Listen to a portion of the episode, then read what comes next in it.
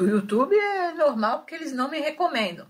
Apesar de eu estar na internet muito mais tempo do que todos estão aí com esse assunto, o YouTube dá uma segurada. Também é porque o canal, assim, eu não sou youtuber, né? Então o canal, eu não tenho aquela preocupação de ficar fazendo live, tenho toda uma, uma agenda para atender e tal. O fato de colocar lá uma sessão ou outra é quando o cliente libera e o canal é específico para hipnose regressiva com, com contato extrafísico, então ele tem esse perfil. E é um assunto que hoje já está bastante disseminado, mas não é uma coisa que, que eu tenha feito sensacionalismo lá atrás. Ultimamente eu até ando fazendo umas capas mais chamativas porque é orientação. Às vezes as pessoas gostam dos títulos, das capas, que venha até pelo receio, mas que venha de alguma maneira. Então, tudo isso foi passando orientação. Antigamente eu nem me preocupava com capa, com título, com nada disso, porque a ordem era para colocar lá, para atingir um número maior de pessoas, a gente foi fazendo. Mas esse aí é um canal de 2015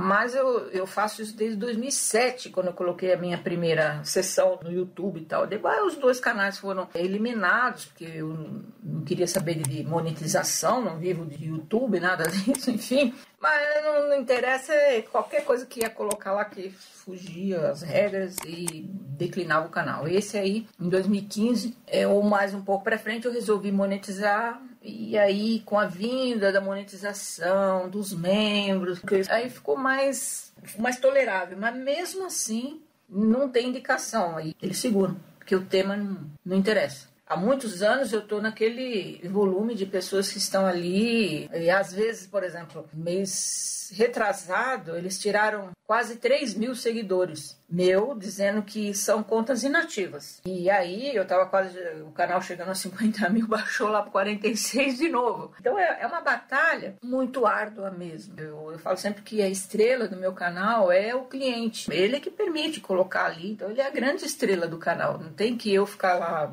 aparecendo, aquela coisa toda. E fui assim reduzindo a minha aparição. Depois eu comecei com os podcasts, vi que as pessoas gostaram. Foi a maneira que eu fui achando para ir administrando tudo, mas a, a, ordem agora é outra. Eu não, não comento sobre outros canais, eu recebo muito convite, nunca fui e tal, mas agora aceitei.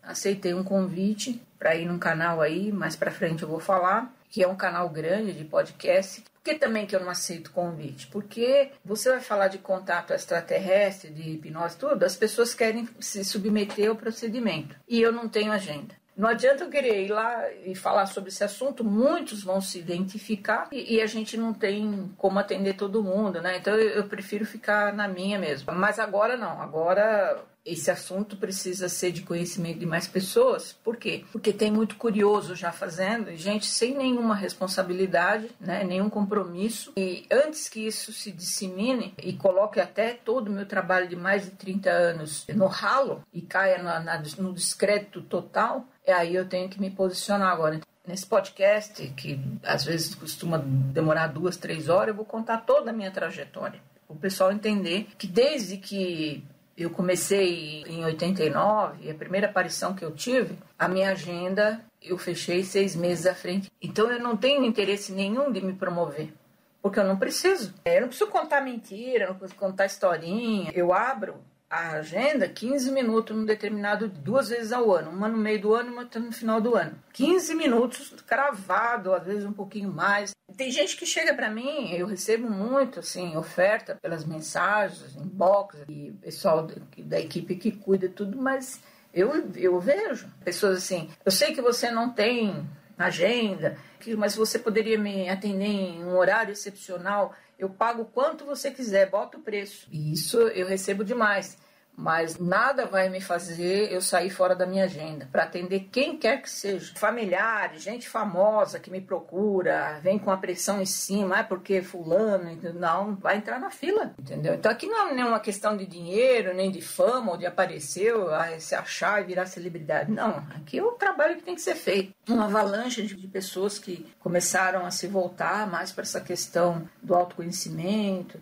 E aí começaram a encontrar o canal, foi aí que até ele deu uma, uma crescida, né? vem crescendo com essa turma que eles chamam de retardatários, né? mas foi através do solavanco. Eu espero que não precise de mais nenhum. E as pessoas vão meio que despertar nesse solavanco, o que não é bom, porque quando a multidão desperta pelo instinto primário, o que, que é isso? Pela necessidade da comida ou da bebida, ou sabe, da sobrevivência, ele aí já começa a perder a razão. Para dar um passo e entrar num caos ou numa violência desvairada é, é uma linha muito tênue, entendeu? Porque ele está brigando por coisas primárias, é instintivo. Quando é instintivo, eu já viro meio perto do animal. Isso é o perigo, né? Mas a gente fica pensando, né? Isso é um despertar mesmo? Ou isso é uma massa de manobra justamente para fazer todo mundo que por conta da evolução do planeta, internet, pesquisa, tecnologia, tudo, o povo começou a acordar e falou: opa, vamos dar um jeito aqui de fazer o negócio voltar lá para o primeiro degrau, entendeu? Então vamos mexer no que? No instinto primário isso que eles querem. E eles estão com muito medo. Por exemplo, a China. A China tem é, bilhões de pessoas, e principalmente nessa faixa etária produtiva, aí dos 30, 30 e poucos anos e tal, e é uma civilização basicamente masculina. Por quê? Porque a mulher engravidava era menina, eles faziam tirar, porque o interesse era ter homens, que é para formar um exército mesmo. Só que agora esse exército de homens, não formando família, por exemplo, tem poucas mulheres e as mulheres que tem na China hoje estão no leilão. As famílias fazem o leilão para quem der mais leva a filha, para poder casar, para poder fazer família. Virou uma peça rara a mulher ali. E é do interesse deles fazer essa, esse casamento porque não para ter filhos, mas que a mulher é que vai cuidar da mãe do, do, do rapaz, da mãe dos pais. Isso é tradição. Então, para que ele fique leve, livre, solto e possa, por exemplo, servir o governo,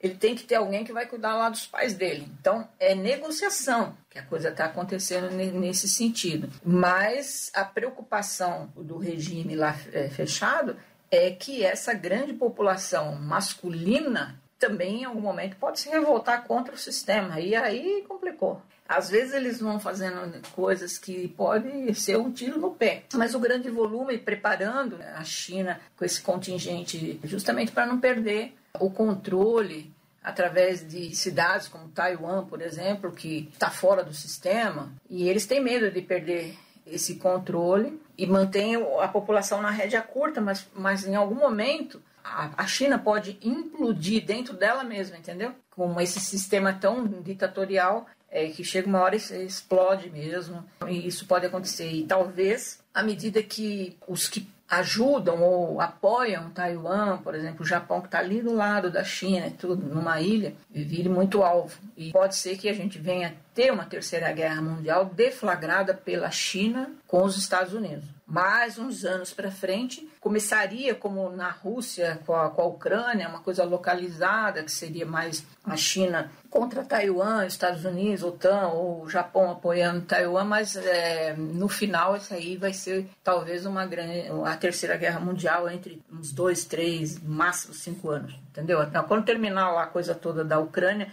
da Rússia, quando chegar nos objetivos, que é botar todo mundo, o planeta no caos, por falta de combustível, disso, daquilo, de fertilidade, do gás. É como se estivesse apertando um parafuso e vai ficando cada vez mais apertado, mais apertado, mais apertado. E, e é assim que vai daqui para frente. É, nessa escalada não, não tem muita, muito, muito volta, porque isso já vinha tudo sendo previsto. Você vê que mataram lá o ex-primeiro-ministro do Japão, que era apoiador de Taiwan e uma série de coisas, e o pessoal na China comemorou. Aquilo visivelmente foi uma coisa política, já um recado mandado, né? Todo esse mecanismo de informação porque a gente fala assim, a informação é poder, mas vem da onde? De quem vem essa informação? Se for dessa coisa da que, que toda dessa tecnologia está na mão deles.